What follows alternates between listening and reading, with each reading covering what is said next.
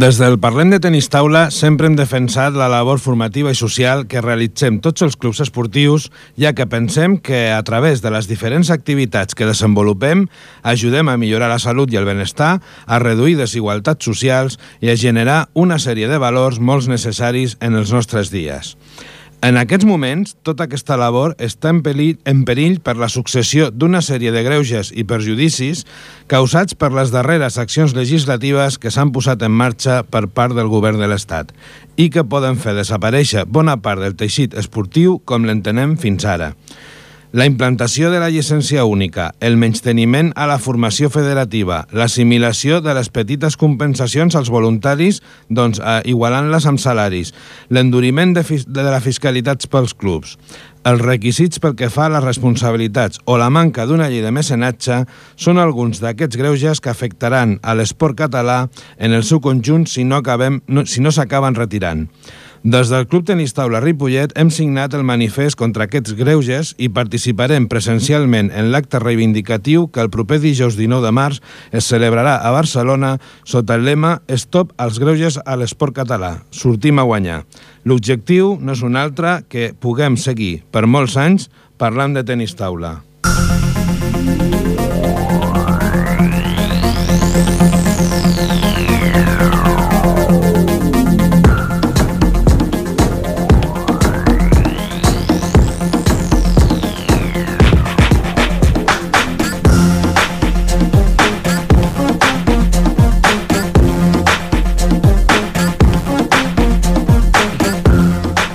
Bona tarda, amics de Ripollet Ràdio, de ripolletradio.cat i del Tenis Taula a la nostra vila. És dimarts 17 de març de 2015, són les 7 i 7 minuts de la tarda i eh, comencem l'edició número 23 del Parlem de Tenis Taula en aquesta tercera temporada a Ripollet Ràdio.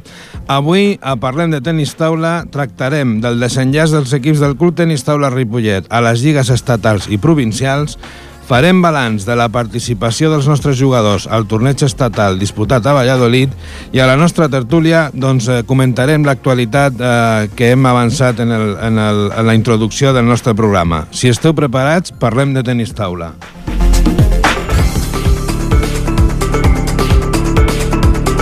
L'actualitat del Club Tenis Taula Ripollet.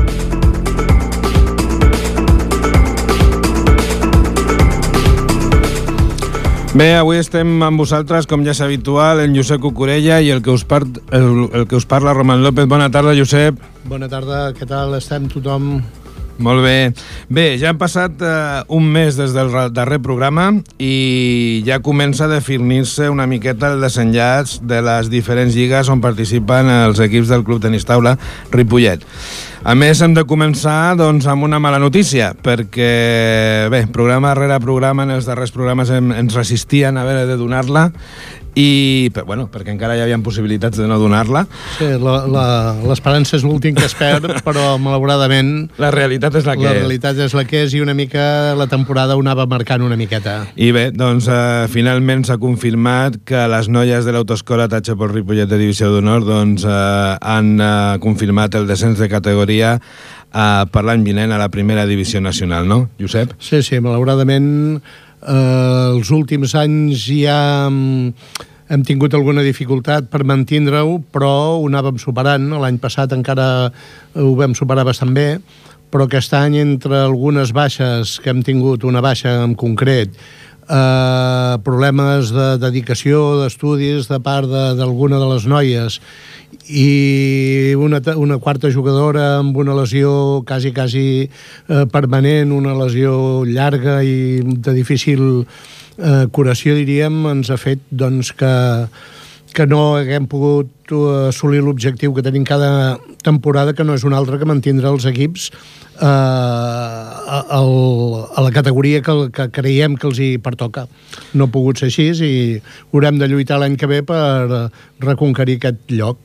Uh, bé, eh, diguem-ne que tot ha anat en contra, com deia, com deia Josep, perquè realment, doncs, eh, al final també, a part de tot això que, que hem comentat, doncs, ens ha perjudicat doncs, el reforç que fan alguns equips doncs, a, a meitat de temporada. A la segona volta ja sabem que es pot eh, fitxar, I, clar, doncs, eh, amb lo ajustada que anava, que anava la, la, la Lliga, doncs, eh, bé, doncs eh, hi ha hagut equips que sí que opten, estan optant per pujar, per pujar a Superdivisió i d'alguna manera aquests reforços doncs, encara eh, també doncs, s'han afegit a tots aquests factors. Sí, nosaltres potser el criteri que, que tenim de sempre intentar fer els equips en gent nostra, en gent formada a la casa, gent que, que hagin practicat des de l'inici l'esport dintre del Club Tenis Taula Ripollet, eh, per un cantó mm, és una satisfacció no? que els nostres jugadors i jugadores siguin eh, formats per nosaltres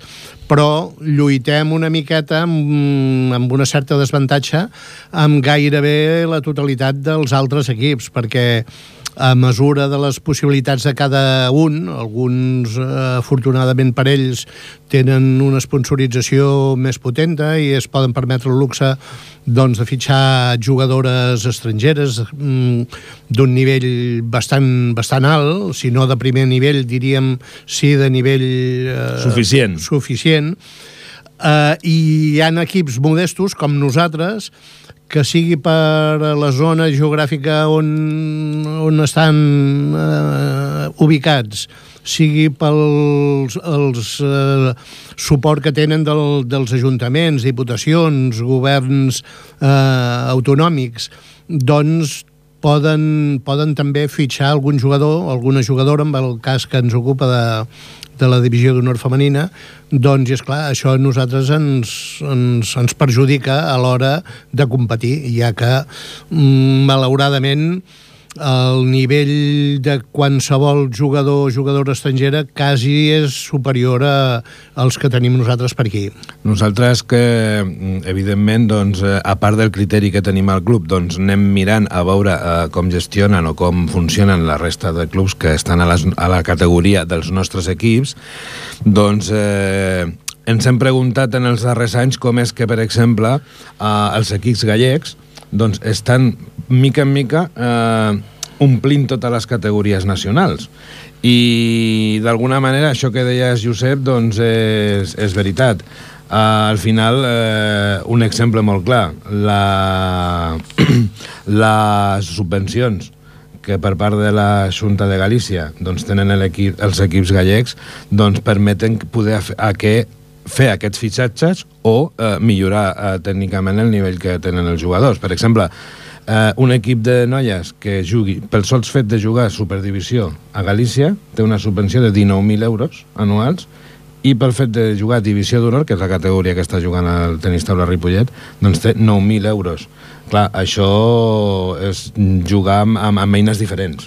Sí, de tota manera, eh, tal com va evolucionant no només la, les lligues, sinó fins i tot els campionats d'Espanya de, i els tornejos, torneigs estatals i els sonals, tot això, eh, jo crec que també hi ha una manera de treballar una mica diferent. Sigui perquè hi ha potser algun tècnic estranger que aporta unes experiències diferents, perquè ara estava repassant la, els equips de divisió d'honor femenina, i hi han un, dos, tres, quatre, cinc, sis equips, de 10 hi han sis equips que pertanyen a la comunitat gallega. Cinc, perdó, m'he descomptat aquí. N'hi han cinc que, que pertanyen... La, la meitat de la Lliga. La meitat de la Lliga.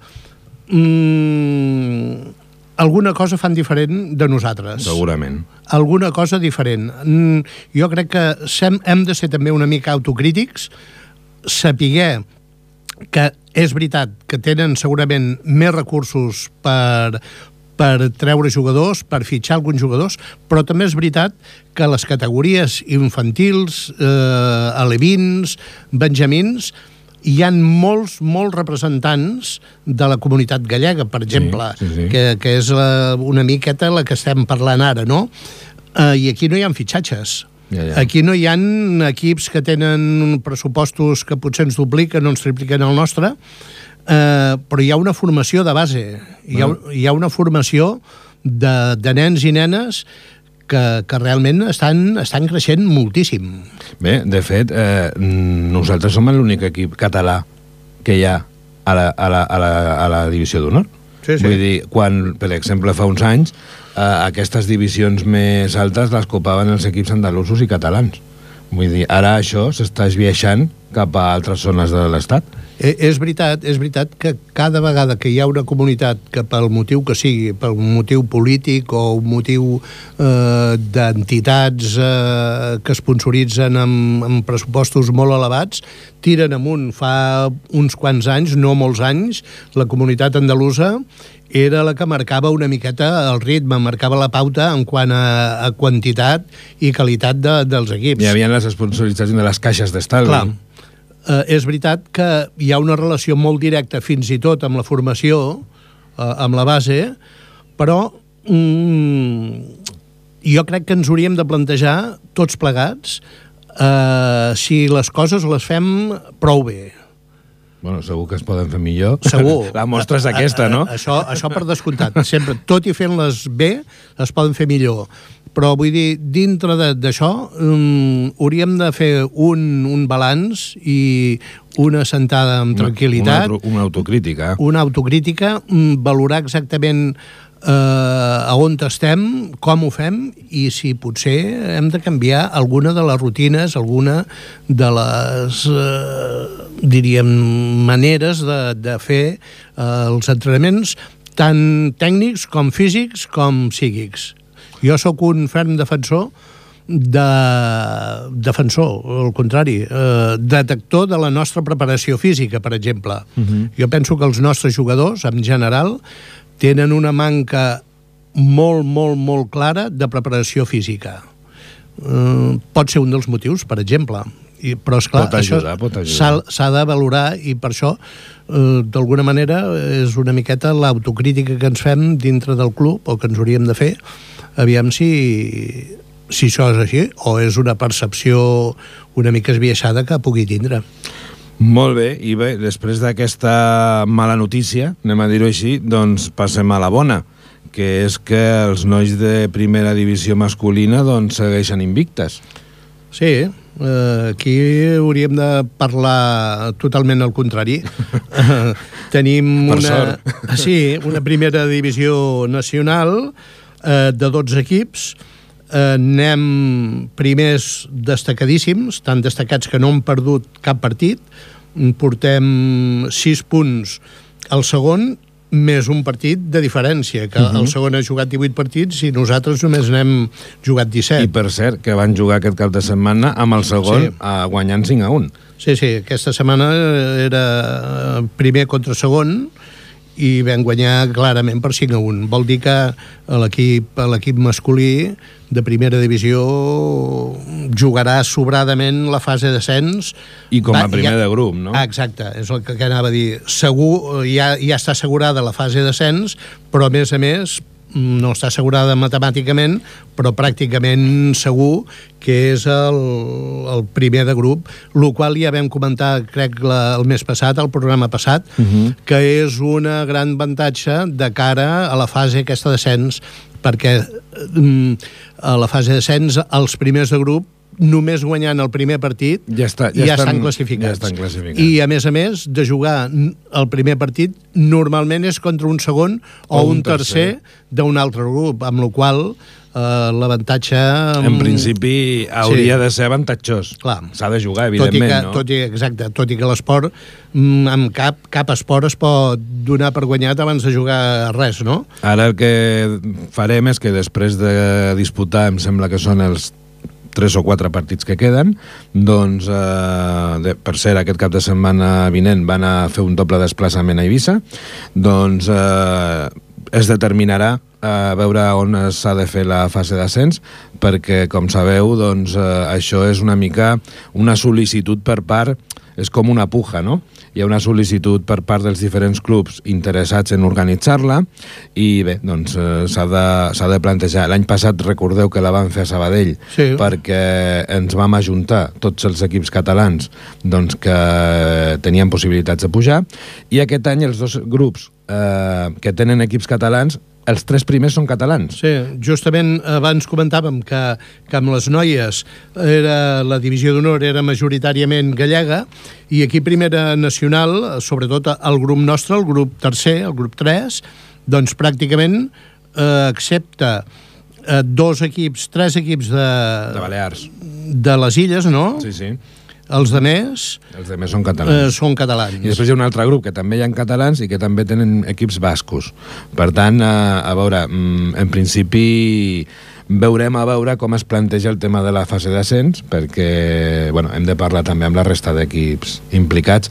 Fora bo que la poguéssim eh, organitzar a prop, ja no dic Clar. a Ripollet, dic a prop. Sí, sí. El que passa és que també és veritat que havent-la havent, -la, organitzat l'any passat, Mm, bueno, doncs això també d'alguna manera suposo que dos anys seguits mm, els hi costarà costarà a, la meseta, a la meseta costarà concedir-ho, no? arrufaran una mica el nas Bé, doncs en tot cas parlarem amb la resta d'equips i veurem a veure doncs, eh, què hem de fer. I per acabar les lligues estatals doncs tenim els nois, dic nois perquè són molt joves, doncs els nois de tercera divisió masculina que bé, jo diria que encara que no matemàticament, però pràcticament amb un partidet eh, han fet l'objectiu de l'any que era eh, assolir la categoria i mantenir-se. Sí, sí, mm, amb, la, amb els punts que tenen, eh, 22 eh, punts, eh, tenint en compte que el primer que baixa en té 14, eh, són, són 8 punts... I queden 4 partits. I queden 4 partits, vol dir que s'haurien de perdre tots, tots i que l'altre guanyés tot. Els altres guanyés tot, en fi. Jo crec que l'objectiu que era, que era el d'aquest any d'aquest eh, equip, que era mantindre's, tenint en compte que van, van ascendir de l'any passat. De, de, de provincial. De provincial. Sí, sí. Vull dir, venien d'una categoria inferior, sense experiència, nois, sempre repetim el mateix, no? Nois molt joves que comencen a, a l'alta competició eh, ara, vull dir, pràcticament, uh mhm. -huh. vull dir, jo crec que s'han guanyat eh, bastant el nostre reconeixement. Molt bé, i una vegada que hem fet el repàs doncs, a les lligues estatals, eh, anem a veure les lligues provincials que també ja estan en fases, si no molt avançades de la lliga regular, ja algunes han començat fins i tot el que li diem els play-offs, no? Eh, comencem per la preferent, Uh, que bé, doncs uh, tenim uh, l'equip amb 9 partits guanyats i 10 perduts, no, no sí. Josep? Sí, sí. Hem jugat 19 partits, n'hem guanyat 9, n'hem perdut 10, uh, estem amb una, un, el terme mig, estem al 7, el setè lloc de 12, i també l'objectiu de, de mantindre's eh, pràcticament està, està aconseguit. I, uh, I bé, jugarà la fase aquesta... Que... És que les lligues provincials, perquè ens entengueu, són una mica complicades, perquè les segones i terceres fases doncs eh, s'han d'explicar de vegades, no? Però sí. en principi eh, hi ha com una fase de repesca, que encara podria haver segurament alguna possibilitat de, de fins i tot de, de pujar, no? Eh, sí, la segona i tercera fase. Aviam, eh, del, del tercer quart fins al, al vuitè, o sigui, hi han quatre llocs que la classificació està molt apretada. Vol dir que eh, amb una jornada que es donguin un resultat segons com es donguessin els resultats, pots, pots tirar una mica cap amunt. Cap avall costaria més, perquè ja hi ha una mica de salt. Uh mhm. -huh. Però entre el quart i, i, el, i el setè que ocupem ara nosaltres, vull dir, hi ha molt pocs punts, hi han quatre punts només. I, i queden tres o quatre partits. Clar, vol dir que si un parell de jornades que queden, que es donen, se'ns donen bé, que nosaltres guanyem i els altres eh, punxen una miqueta, fins i tot podríem aspirar a quedar eh, dels cinc primers. Molt bé, i després l'equip provincial de segona A sènior doncs eh, també pràcticament està en la mateixa, en la mateixa situació. Sí, sí, sí, sí. Uh, també uh, set partits guanyats de 11 uh, estem en la setena posició de 11 i també la cosa està molt ajustada perquè el cinquè té 18 punts uh, aquí també aquí hi ha una mica més de risc perquè també si no se't dona bé pots caure bastant avall. Uh mhm. -huh. Vull dir, aquí està molt ajustat. Aquí està, està més ajustada, sí, aquesta. Entre el 9 i el posem i el, i el 6 Vull dir, està la cosa molt ajustada, que amb aquests partits que falten sí que pot haver-hi un ball de posicions important.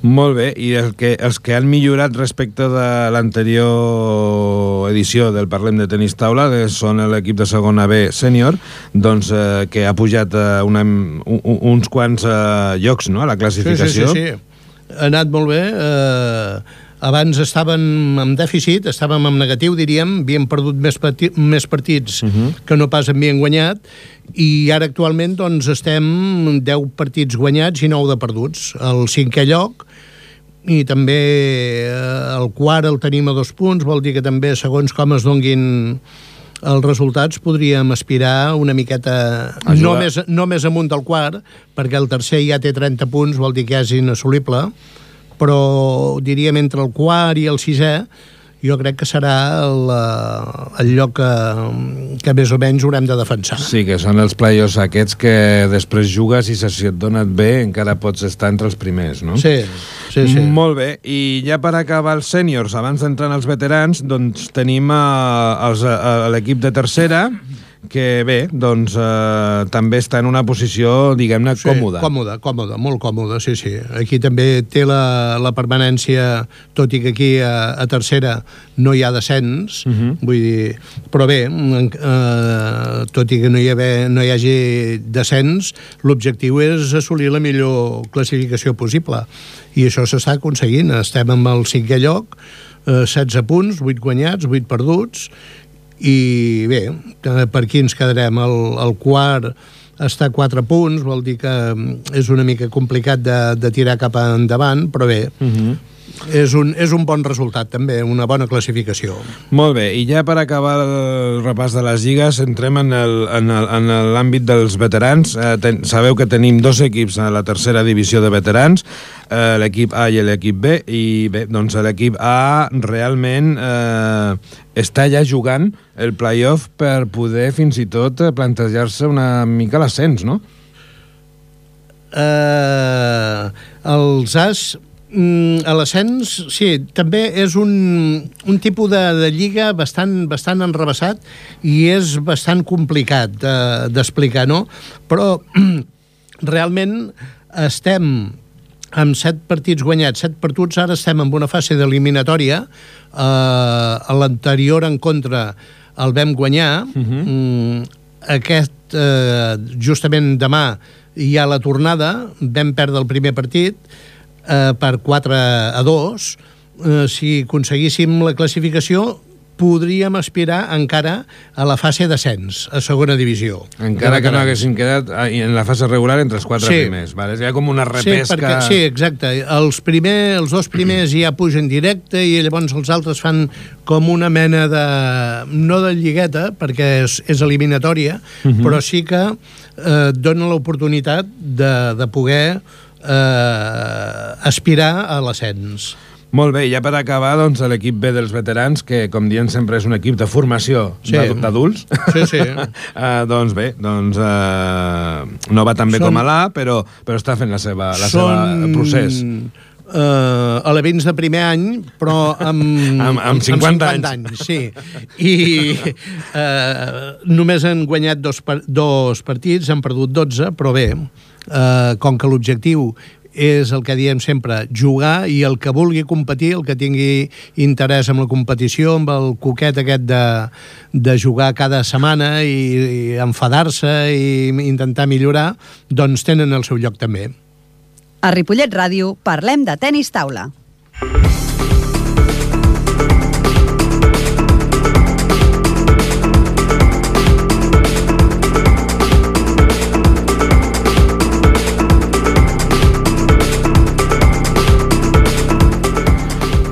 Bé, i eh, dins l'actualitat us vam anunciar en el darrer programa doncs, que la setmana següent de, de, de la passada edició doncs, es celebrava a Valladolid doncs, el, el torneig estatal.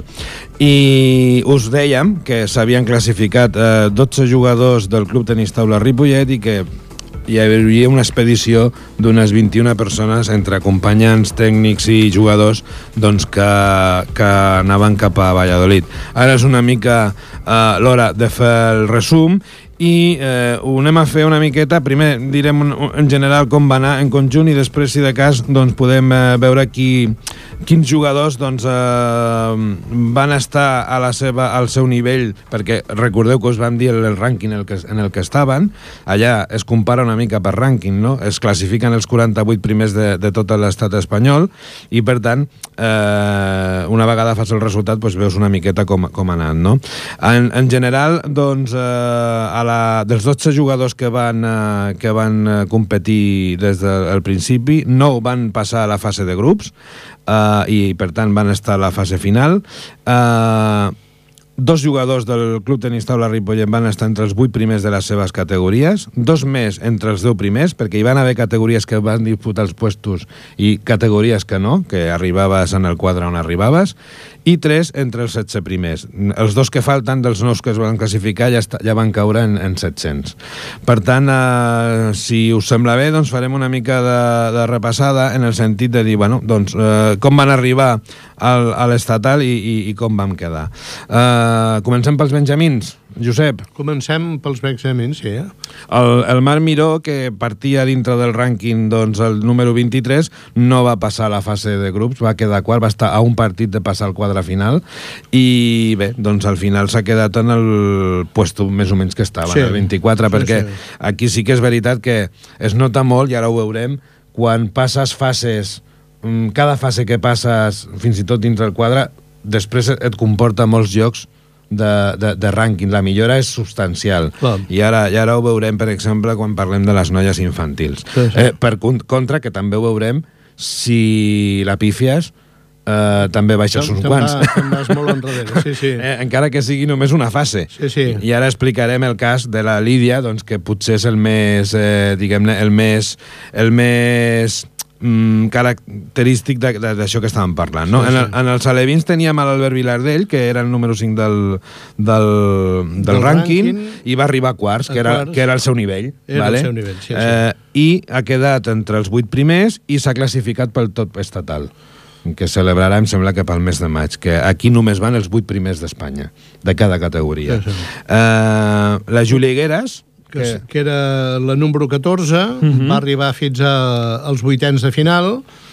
i al final va quedar el rànquing al, al número 13, vol dir que si fa o no fa va també. complir amb el seu rànquing, ah, exacte. per dir-ho d'alguna manera. Sí, sí. I el mateix, la Judit Gutiérrez. La Judit també, la Judit Gutiérrez era la 46a de la seva categoria, eh, va caure a la fase de grups, no uh -huh. va mhm. passar, diríem, a la fase final, i va quedar doncs, a la, al 48, el lloc 48, que diríem eh, ve a ser el mateix. Exacte. Eh? I ara entrem en el cas de les quatre infantils que portàvem i potser allà on teníem una miqueta més de possibilitats, doncs era amb la Lídia Rico, que també partia com a cinquena, igual que l'Albert Vilardell.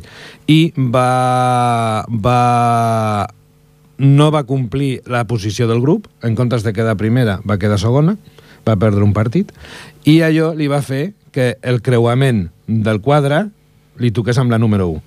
Clar. I va perdre en vuitens. Sí.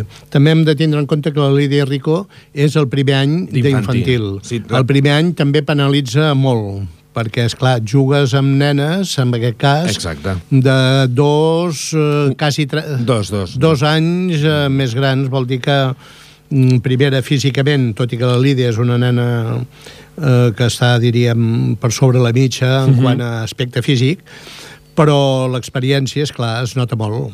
Dos anys de jugar es nota molt. I bé, doncs eh, aquí ja dic, li podia haver tocat un altre creuament que no fos el, el número 1, però sol passar en aquest torneig que se't complica molt si no fas el teu lloc en el grup. No perquè aleshores eh, el creuament és a sorteig i et pot i, i, i, i pot ser sí, difícil. Corres el risc. Que... Corres el risc de, de, sí, sí. de que et passi això.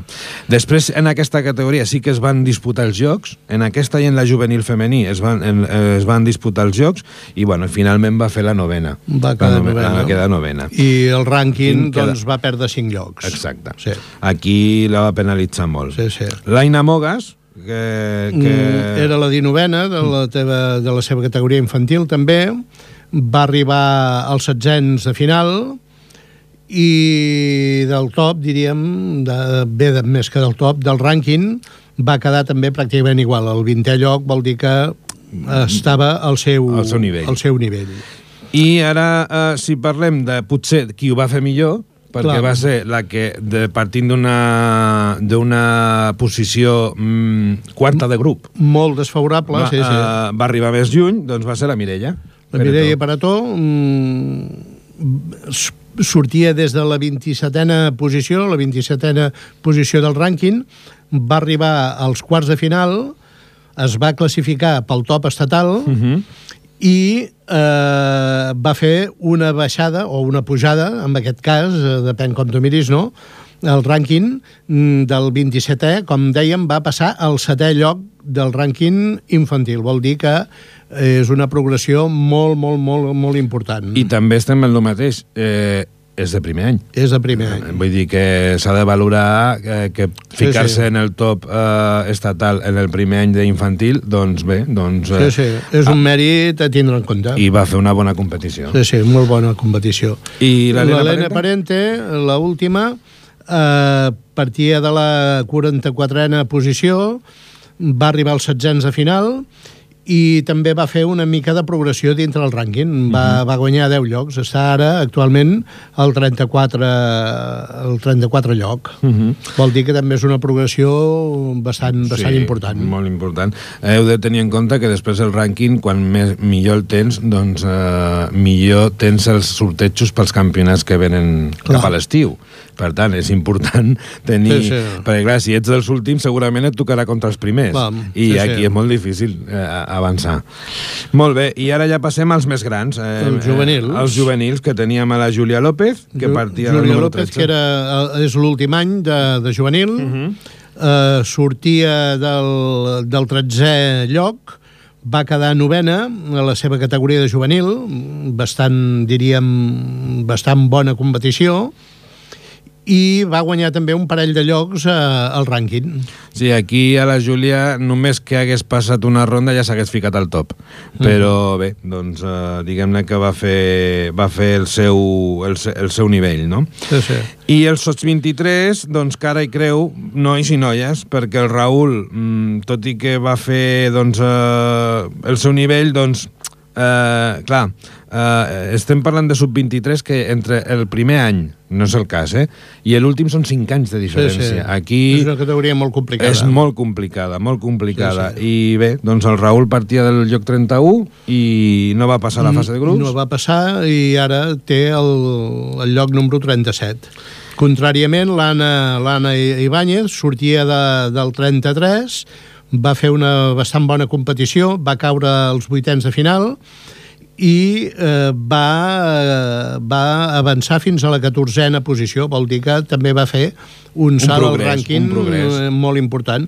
El mateix podríem dir de la Miqueleta Balançó, que era la 42a, també va arribar als vuitens de final i eh, ara té una classificació al 16 lloc, al 16è lloc. Aquí- Vol dir que també un salt eh, Important. molt, molt maco. Aquí, en, en, en el cas de la Miqueleta, com comentaves abans, quan deies la jugadora que estava Sí. lesionada, la veritat és que en, la, en el classificatori es va haver de retirar quan tenia que jugar el tercer i quart puesto perquè, perquè no podia amb Sí, el sí. braç i hi havia serioses dubtes de que ho pogués anar a Sí, l'estatal. sí, fins i tot, fins i tot, eh, pràcticament amb tota la temporada no ha entrenat gens. Gens, gens. gens. No, no, no només no ha competit, sinó que ni tan sols ha entrenat mínimament. Mm -hmm. Esteu escoltant Parlem de tenis taula.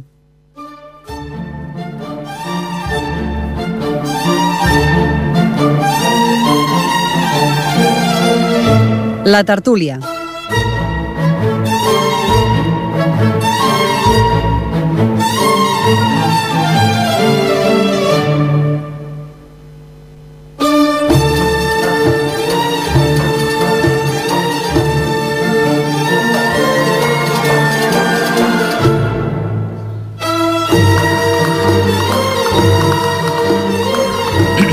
Bé, i avui a la tertúlia, com eh, us avançàvem a la introducció del programa, doncs eh, aquesta setmana doncs, l'esport català en el seu conjunt doncs, està intentant mobilitzar-se perquè, bé, doncs hi ha tota una sèrie de greuges i de dificultats que arrel de determinades decisions doncs, del govern estatal doncs estan... Eh, estan posant en dubte o en perill doncs, una mica el teixit eh, associatiu, esportiu, no només esportiu, també de les entitats culturals, etc. doncs... Eh, al nostre país.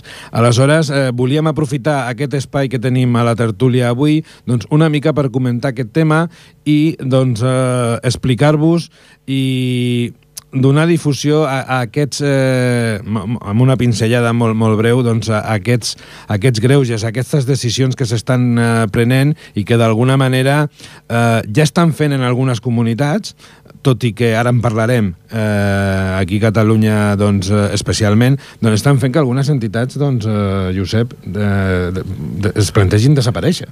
Sí, mm, des de des de fa molt temps, malauradament, la sensibilitat de, del govern mm, espanyol, el govern de, de l'estat espanyol, eh, amb el tema cultural, amb el tema esportiu, amb els temes socials, mm, no és gaire sensible, per no dir gens sensible.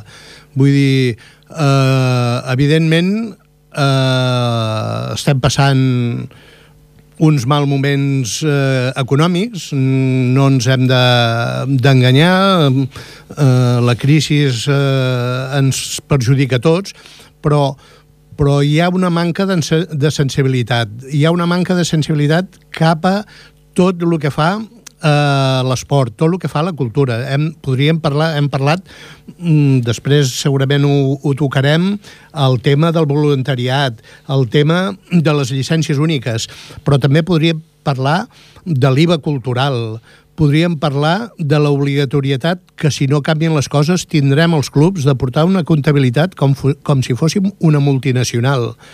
Eh, un, una comptabilitat que en molts casos no la podrem dur nosaltres perquè la majoria de vegades se'ns escapa de les mans. Clar. No som tècnics eh, administratius, vull dir... Ni, sen... ni, per te, ni, ni, ni, ni per coneixements ni per temps. Ni per temps, exacte.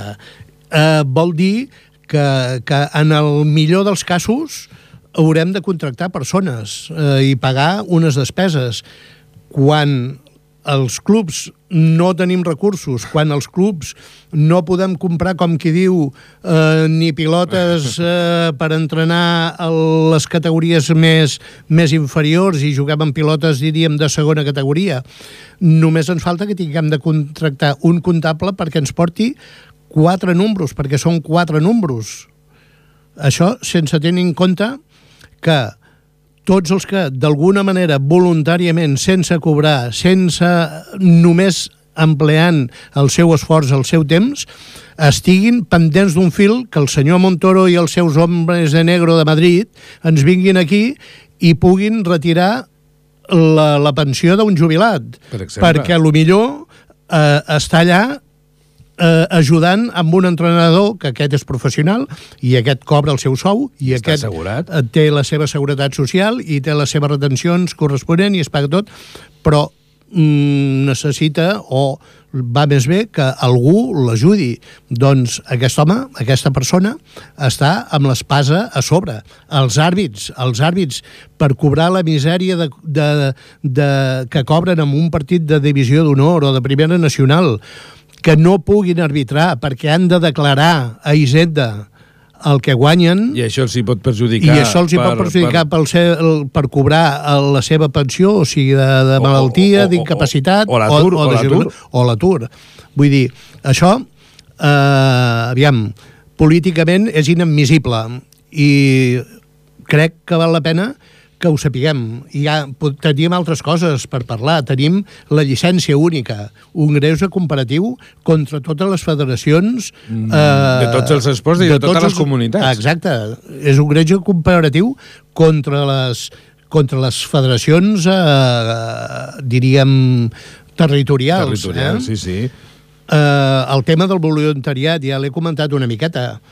Mm, són tantes coses que, que en fi, eh, fa difícil entendre que un, que, que, que un govern vagi per aquest camí.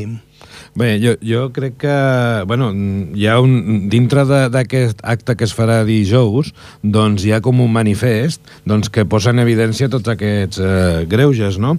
I bé, després també, a part de seguretat social, fiscalitat, eh, és que pràcticament queden, quedem els clubs amb les mans lligades i amb una sèrie de requisits que mm, al final estem gestionant la misèria, siguem sincers. És a dir, uh, si això té un afany recaptatori, que és el que sembla, és recaptar sobre res. Perquè mm, dubto que hi hagi clubs amateurs de qualsevol esport que tingui algun benefici. Però, però a més a més d'això, pretenen recaptar sobre una activitat que és obligació de la pròpia, del propi, de la pròpia administració dur-ho terme. Clar, clar. És a dir, hauríem d'entendre que és obligatori, és obligació de qualsevol estat mínimament competent, de qualsevol estat mínimament modern, fomentar a l'esport des de la base. Si volem tindre campions de, de, del món i jugadors olímpics i tot això, eh, l'hem de treballar des de la base. El que passa que aquest país mm, tenim tendència, tenen tendència a posar-se la medalla quan estan a dalt. Exacte. Però els, el, el camí ningú se'n recorda. El camí està ple d'obstacles, de pedres. I aquest, aquest govern del PP és paradigma d'aquesta situació. És, el, és tirar xinxetes quan passen les rodes de les bicicletes. Bé, eh? i, i, i també eh, sempre ho hem comentat aquí al Parlem de Tenis Taula i quan ens reunim amb altres clubs uh, uh, això que, que deies, Josep, eh, és una labor social que estan fent els clubs, eh. no, no, no només ja de cara a la competició, sinó Clar. només per tenir un, un país sa, sí, sí. per tenir un, un, un saludable, per, perquè la gent eh, eh, faci activitat física. Sí, si partim de la base que a més esport, més salut, contràriament, a més salut, menys despesa sanitària. Clar. Vol dir que a última hora eh, aquesta, aquesta mena d'afany recaptatori que jo no crec que sigui recaptatori, és, és de, de, de, de falta de sensibilitat, des de insensibilitat davant del món de l'esport. No és perquè de, dels equips, de, perdó, de, dels clubs no professionals, quin, que, quin, quina recaptació poden treure? Jo crec que cap. Bueno, cap, mínima valdrà més la feina dels inspectors, si és que n'envien algun, de lo que treguin. Bé. Perquè els clubs, què, què mouen? Sí, bueno, a veure, si, si al, al final de l'any fas lo comido por lo servido, ja pots estar content de que Bé, no tinguis dèficit. potser, potser si féssim els números ben fets, eh, aquest estat tan recaptatori que, que vol recollir tant, potser hauria de mirar aviam quan han posat a molts directius i pagar-los algun interès, per exemple. Per exemple. Per ja que han avançat diners, ja que han, moltes vegades per pagar alguna cosa ni no hi han diners a la caixa, doncs els avancem als, als directius. Uh mhm. -huh. eh, no estaria de més que fos una mica de banc, que ens donessin una targeta black d'aquestes i poguéssim, eh, ens donessin alguna coseta, els que, els que sobre de ser perseguits, doncs intentar que ens donessin fent alguna coseta. La veritat és que, ja et dic, que al final eh, mm, tothom posa molt d'esforç, sabeu tots, eh, els de tots els clubs i de tots els esports que si no és per les persones que s'hi dediquen, que ens hi dediquem a que els clubs tirin endavant, això moriria i aquestes mesures jo crec que són eh, molt desmoralitzants, no, Josep? Molt desmoralitzants, sí, sí. Et fa eh, plantejar, dir eh, si val la pena a l'esforç que es fa, perquè eh, representa un esforç, un, un esforç de temps, un esforç de dedicació, una responsabilitat, perquè nosaltres mateixos, dintre la nostra modèstia, anar amb, amb 20 jugadors a Valladolid o anar ara d'aquí un parell de mesos a Andalusia, a Antequera, als campionats d'Espanya, amb també amb 20 i tants jugadors, 20-25 jugadors. L'esforç que fan els pares. A l'esforç que fan els pares, els diners que costa, la responsabilitat de les persones que estan a, a, al, al capdavant. Al, al capdavant de tot això. Vull dir, l'entrenador, els entrenadors que hi han allà vigilant la responsabilitat que tenim tots plegats eh, pel fet, només pel fet de dirigir un club uh -huh. i que a sobre ens eh, tinguem les manilles a darrere de la porta, m'entens? Que estiguem a punt de que ens enganxin i això, eh, en fi, mm, no sé com classificar-ho, però, però de social i d'operatiu gens. Bé, jo eh, el que sí que us vull comentar és que des del Club Tenis Taula Ripollet el dijous i, i, hem signat el manifest. Hem, hem signat, signat però particularment després els directius i els jugadors que han volgut també ho han fet, però com a club l'hem signat. Em sembla que dijous, ai, dijous, perdoneu, dilluns hi havia 8 o 10.000 signatures del sí, manifest sí. I, i el dijous es fa un acte a l'estació del Nord a Barcelona on es pretén doncs, reunir el màxim nombre de gent representant de l'esport, jugadors, àrbitres, tècnics, directius i de tots els esports. Sí, sí. I bé, doncs eh, tindrem una representació de cinc persones del tenis taula Ripollet perquè creiem que eh, ens hem de mobilitzar davant sí, d'aquests greuges i d'aquestes dificultats que mm, són inadmissibles. Quasi bé que t'aboquen una de dos, o a la desaparició o al no compliment perquè, clar, sí, sí. al final, eh, complir-ho tal i com s'està plantejant, la veritat és que és molt, eh, molt dificultós. És, és complicat, és molt complicat. És molt complicat i eh, moralment et toca, vull dir, aviam, què fem nosaltres? Per ser, a última hora, som proscrits, som perseguits. Eh, ens volen fiscalitzar eh, a, a l'últim cèntim de, de, de l'última pilota de la xarxa que no podem comprar eh, Sí, sí. Mm, ens sentim...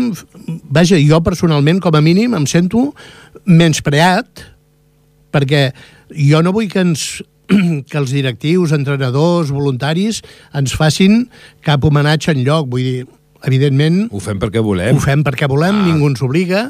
Eh, tenim una, una mica de, de sentiment per un esport determinat, cadascú el seu, però, però a, a última hora et sents, et sents una mica proscrit, et sents perseguit.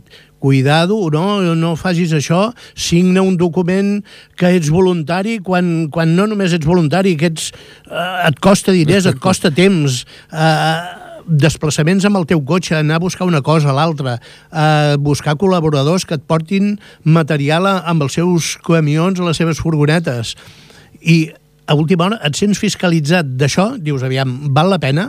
Aquest país val la pena? és que al final eh, aquesta, diguem-ne, optimització dels recursos que ens veiem obligats tots els... no la fa, no la fa l'administració, no la fa el govern. Ah. O sigui, eh, tu t'estàs matant per, per, per 25 euros, per estalviar-te 25 euros en un transport, i després tu veus que això no s'estalvia en sí, altres sí. coses. Sí, sí, sí. Per tant... Bueno, eh, si entrem en aquest tema ja... sí, per tres ja, ja programes, no? sí. Bé, i ja per acabar, també hi havia un tema, que és un tema nacional, que és que eh, quan es van començar a fer les auditories o les inspeccions, la gran majoria van ser a Catalunya. Això també és un greu ja l'esport català. Aquí, quan els directius de eh, clubs que havien estat, eh, diguem-ne, eh, inspeccionat anaven amb els seus esports a altres comunitats i preguntant a vosaltres us han fet eh, inspeccions? De, inspeccions? De què? Eh, va haver una època, no sé si això haurà continuat o s'haurà parat, però que realment doncs, eh, hi ha hagut també un incís bastant important en l'esport català. Bueno, jo crec que eh, anar en contra de qualsevol cosa de Catalunya eh, Dona, dona, dona rèdit, rèdits. Dona rèdit amb els partits estatals, el PP, eh, li dona rèdit. Només hem de tindre, mirar fa tres o quatre dies eh, el discurs que van fer en campanya electoral eh, que com podien votar els andalusos un, un partit que es diu Ciutadans i que el seu, diríem, cap es diu Albert. Eh? Vull dir, di, veient això ja ens ho podem imaginar tot d'aquest del tipus de, persona i el tipus de, en fi, de criteris, sobretot, que fan servir. Vull dir, a partir d'aquí no m'estranya. Molt bé, doncs eh, us esperem, us esperem eh, o us explicarem com ha anat aquest acte de, de reivindicatiu de dijous a les 12 del migdia a l'estació del Nord i bé, doncs eh, en principi eh, estarem allà per defensar els interessos de l'esport català. I si hi ha algú que se sent eh, compromès I cridat. amb la, amb la tasca, suposo que, que el, el carrer és molt gran i podrà haver-hi molta més gent dels que, els que estaran a dintre. Això sí, us heu d'apuntar a, a la web que es diu Sortim a guanyar.